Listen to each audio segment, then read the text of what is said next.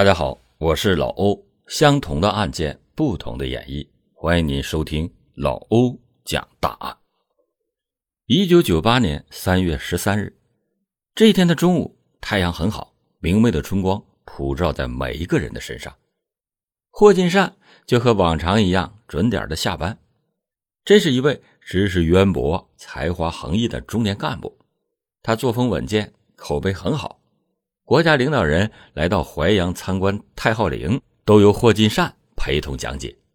他妙趣横生的讲解，曾经博得朱镕基总理多次的开怀大笑，给朱总理和夫人留下了深刻而美好的印象。总理夫人还亲切的邀请霍金善到他家里去做客。此刻，霍金善迈着四平八稳的悠闲步履向家里走去。他不知道，死神。在这个错误的时刻、错误的地点，开始错误的拜访自己了。走在楼道里，霍金善听到身后有一阵杂乱的脚步声，他当时并没有留意，径直的开门进了家。霍金善正想关门，两个健壮的年轻人也挤了进来。他惊诧的问道：“你们找谁？”没有人回答他，两个人是一拥而上。一个人扭住了他的胳膊，一个人死死的掐紧了他的脖子。霍金善吃力的问：“你们干什么？要钱我给你们，我们无冤无仇的，为什么这样？”两个人仍然没有回答。他们把霍金善按倒在地，并且用膝盖压住了霍金善的胸部。只过了几分钟，霍金善就不再动了。他们害怕霍金善没有死透。两个人又把大衣柜搬倒了，压在霍金善的身上。之后，两个人把床上的被子掀翻到地下，拉开了抽屉，把里面的东西都给搅乱。其中一个顺手拿起了桌子上喝剩的半瓶白酒，在房间里乱撒了一通。做完了这一切，两个人便迅速的逃离现场。三月十三日晚。在太昊陵庙会上做生意，已经忙碌了一天的霍金善的妻子，疲惫不堪的回到家里时，被眼前的景象给惊呆了。霍金善直挺挺的躺在地板上一动不动，倾斜的大衣柜压在老霍的身上，衣柜的一角正好压着霍金善的脖子，大衣柜上还放着一摞旧报纸，床上的被子被人掀到了地上，抽屉被人拉开。里面的东西显然是被人翻过，有几样东西还掉在了地上。屋里边还有一股刺鼻的酒味儿霍金善的妻子见状，急忙上前，吃力的挪开了压在霍金善身上的大衣柜。他连声的叫着：“老霍，你怎么了？”看着霍金善冰冷僵硬的身子，没有一点反应，他一下子晕了过去。淮阳警方在勘察现场以后确认。霍金善系他杀，但是杀人的动机难以下定论。从表面上看，像是窃贼入室盗窃，被人发现以后杀人灭口，或者是劫匪入室抢劫杀人。但是家里的贵重物品并没有丢失，翻箱倒柜的现场很可能是歹徒伪造的假现场。霍金善与人友善，排除了仇杀的可能。霍金善一向是作风正派，夫妻感情很好，又排除了情杀的可能，这样案情就陷入到了僵局。霍金善惨死家中，在淮阳县城引起了不小的震动，包括淮阳县党政领导在内的许多人都前来吊唁，因为他是淮阳县一个知名度极高的人物，淮阳人爱把他的名字。跟号称天下第一陵的太昊陵和共和国总理朱镕基连在一起。那是一九九七年六月，朱镕基总理来到周口考察农业和粮食问题，行程即将结束的六月二十六日，参观了位于淮阳县城的国家级重点文物保护单位太昊陵。该陵为三皇之首太昊伏羲氏的陵庙，故称天下第一陵。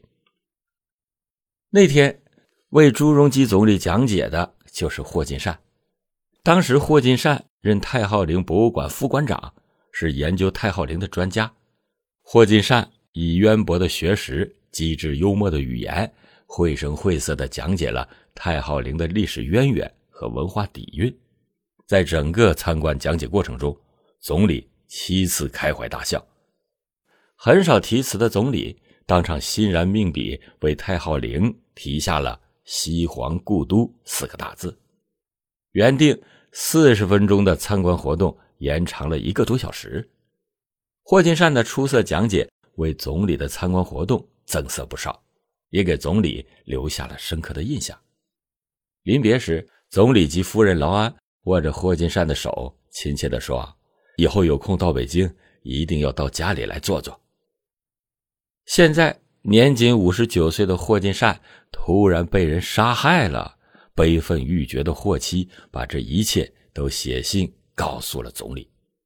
得知到了这一不幸的消息，总理夫人深感震惊，在给霍妻的回信中，对霍金善的去世表示深切的哀悼和惋惜。对他的家人表示同情和慰问。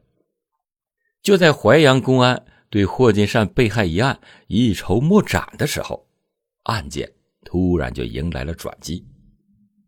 三月二十九日，山西省晋城市一辆红色的桑塔纳轿车被偷了，车上的两个窃贼连夜的驾车赶赴河南省郸城县，想要通过郸城县的孙家田联系销赃。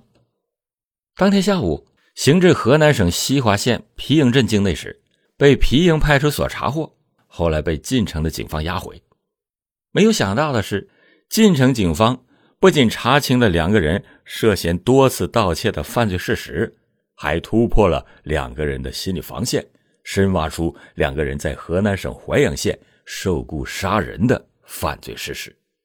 这样一来，此案又由晋城警方移交淮阳县警方处理。经过淮阳警方审讯，两个人分别叫贾连军和崔建军，他们的雇主则是淮阳县粮食局大连乡粮管所的主任池恒军。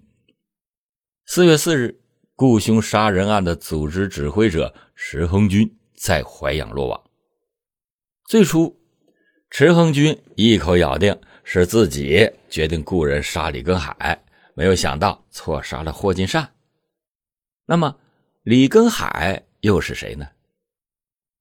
原来，李根海是池恒军的上级单位淮阳粮食局的副局长，两个人有从属关系。那么，到底是什么矛盾让池恒军雇凶杀人呢？让公安干警没有想到的是，经过对池恒军的继续审讯，他终于交代了淮阳粮食局局长、党组书记。郝瑞端才是幕后的真正主使。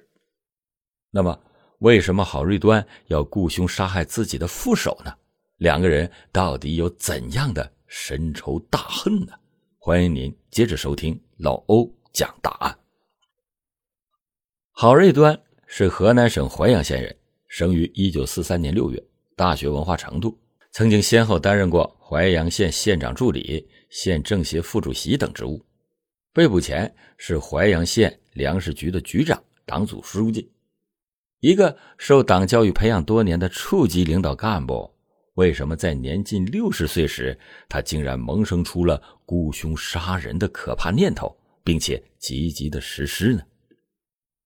冰冻三尺，非一日之寒，起因还是一个“玉”字，一个“利”字。郝瑞端。是一个极其崇尚官位乌纱帽的人。从1984年到1998年这十四年间，他坐在淮阳县粮食局局长的位置，深深体会到了乌纱帽的奥妙。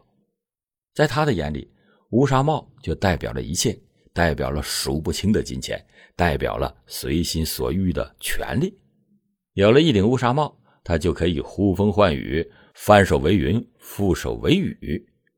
他迷恋乌纱帽，已经到了走火入魔的地步。为了保住乌纱帽，他不择手段的陷害忠良，谋算上司，以至于疯狂雇凶杀人。一九九二年十月，一个秋高气爽的日子，正在办公室看报的郝瑞端接到了一个不同寻常的电话，这是他的一个老朋友打来的。老朋友告诉他一个好消息：香港大兴商行的老板肖某已经抵达淮阳县，对方有意和粮食局洽谈合资办面粉改良剂公司事宜，现下榻在淮阳县最好的宾馆，恭候郝局长光临。郝瑞端高兴的想跳起来，连说：“好，好，老伙计，我马上就去。”郝瑞端急匆匆的驱车赶到了宾馆。摆上一桌丰盛的酒席，宴请港商。然而，吃饭是轻松的，谈判却是艰难的。始终不愿意出资的肖某，在斤斤计较、寸步不让之后，双方勉强的达成了一个可笑的协议，商定先将淮阳县粮食局的公款存到肖某的账户上，然后以港商的名义投资到淮阳县粮食局。面粉改良剂公司以享受当地政府对合资企业的优惠待遇。签完合同以后，肖某高兴的心里直乐。这些大陆佬可真不开窍，和他们做生意太妙了，不用花钱，只出个牌子就能坐享其成，这一本万利的买卖，这打着灯笼也难找啊！郝瑞端也是乐的，心里直叫好。肥水不流外人田，淮阳县粮食局的钱神不知鬼不觉的在港商账上这么运作了一番，改良剂公司就成了合资企业，好事从天上掉了下来。郝瑞端斜眼看着满脸乐开花的肖某，心里哼了一下，想占我郝某人的便宜，哼，没门我不过是借用你的招牌，这叫挂羊头卖狗肉，你懂不懂？一九九三年九月，淮阳县粮食局面粉改良剂公司投产一年多，但是效益不尽人意，投入很大，利润却不高。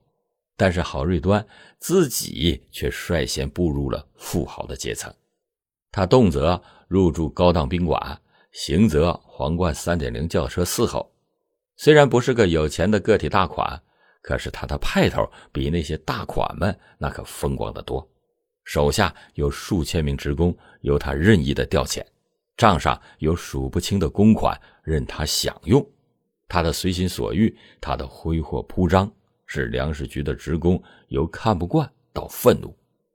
局里就开始有人说郝瑞端有经济问题，社会上也开始流传出一种说法：这个洋味十足的维纳利面粉改良剂公司是个假合资。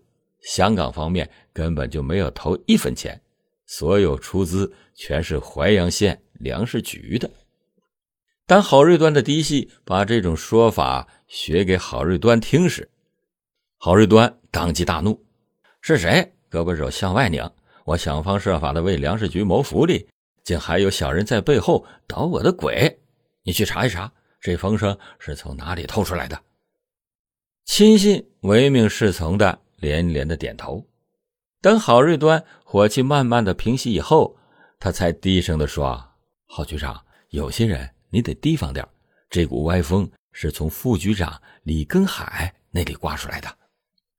这个良心狗肺的东西，敢拆我的台，整他！”郝瑞端紧握拳头，猛地砸向了办公桌，桌上的玻璃杯震得水花飞溅，整他个鸟货，吃了个饱子胆。不称称自己几两重？亲信紧一声慢一声的附和说：“不过眼下口风传的挺厉害，郝局长，你要想个策略赌一赌啊。”郝瑞端翻了翻白眼儿，斜睨着下属，鼻子哼哼着：“哼，怎么赌？”这个亲信小心翼翼的说：“是不是再让港商投点资？”郝瑞端的心里沉吟着。半天没有吱声，他想，那个港商滑的跟泥鳅似的，让他出钱的可能性很小。况且公司前期投资全部是粮食局的，眼看就要见效益了，再拉上港商来分红分利润，傻瓜才这样干呢。不过以港商的名义投点钱倒是个好策略，可是从哪里套资金呢？三天以后。郝瑞端急匆匆的奔赴辽宁省。淮阳县粮食局在辽宁省兴城有个办事处，该办事处的负责人王某是郝瑞端一手提拔的。王某一见郝局长大驾光临，一溜烟的跑上前给郝局长开车门。郝局长，办事处全体员工热烈欢迎您亲自来指导工作。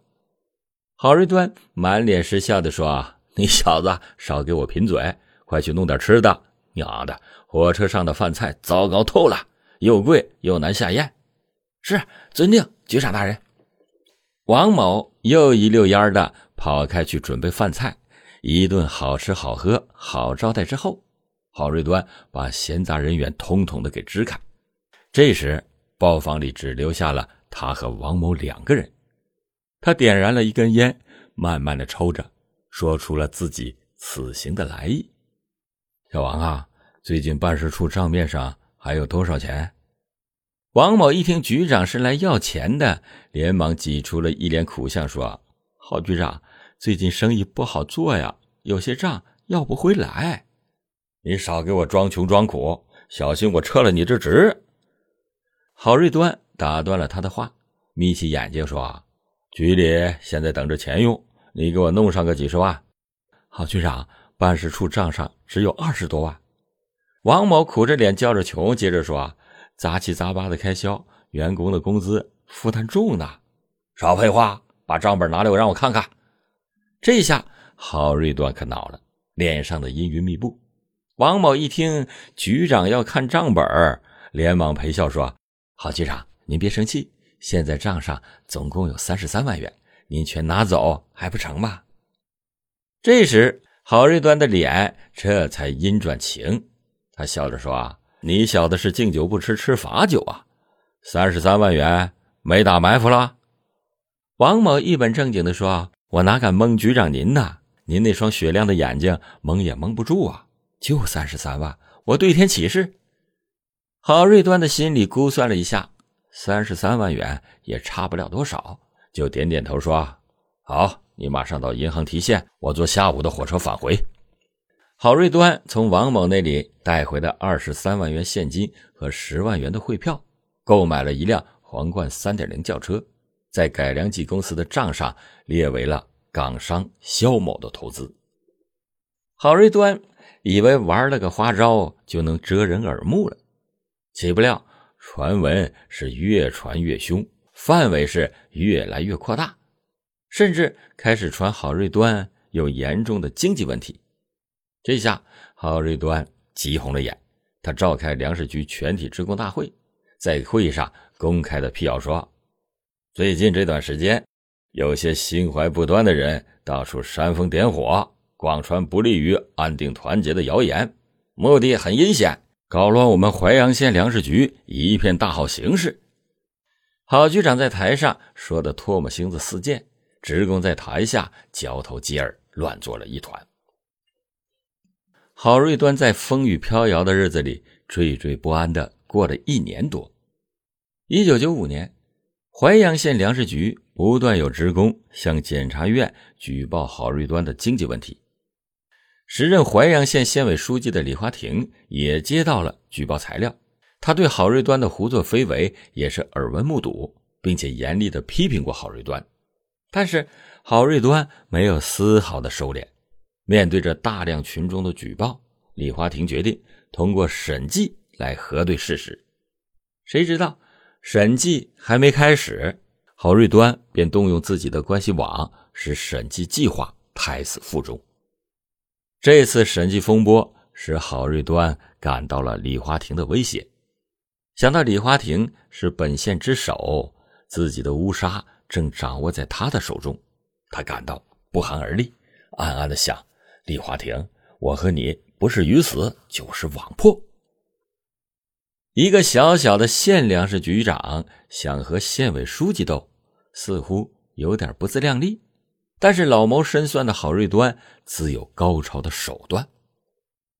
一九九五年年初，周口地委在淮阳县四通镇设立对外开放特别试验区，试验区管委会与淮阳县粮食局在四通镇粮经所的管辖权上发生了纠纷，管委会免去了粮食所所长。石恒军的职务，并且封仓封账，而郝瑞端却指使池恒军拒不交出粮仓的钥匙。